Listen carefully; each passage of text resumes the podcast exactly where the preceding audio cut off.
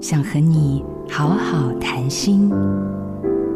朋友在群组里分享一个笑话：有四位老人家打麻将，其中一位去上厕所后忘记自己在打牌，就回家了。另外三个人等了半天，想说人到哪儿去了呢？决定扣他，却想不起来他是谁。多数人可能都始料未及，失智成为我们中年以后与人分享交流的重点话题。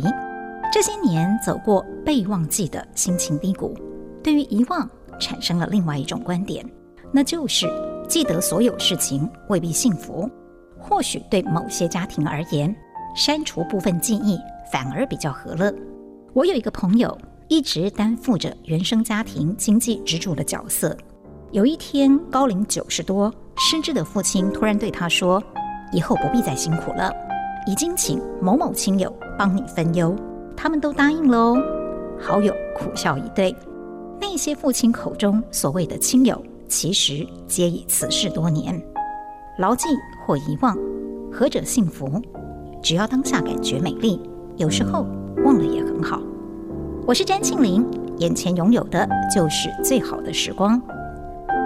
想要听更多关于我的阅读感动，可以搜寻另一个 Podcast《翻阅吧》，与你生命中那本有缘的书相遇。做自己的主人，找回你的心。印心电子，真心祝福。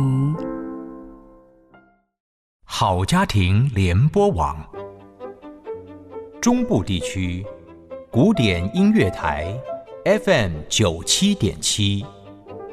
北部地区，Bravo FM 九一点三。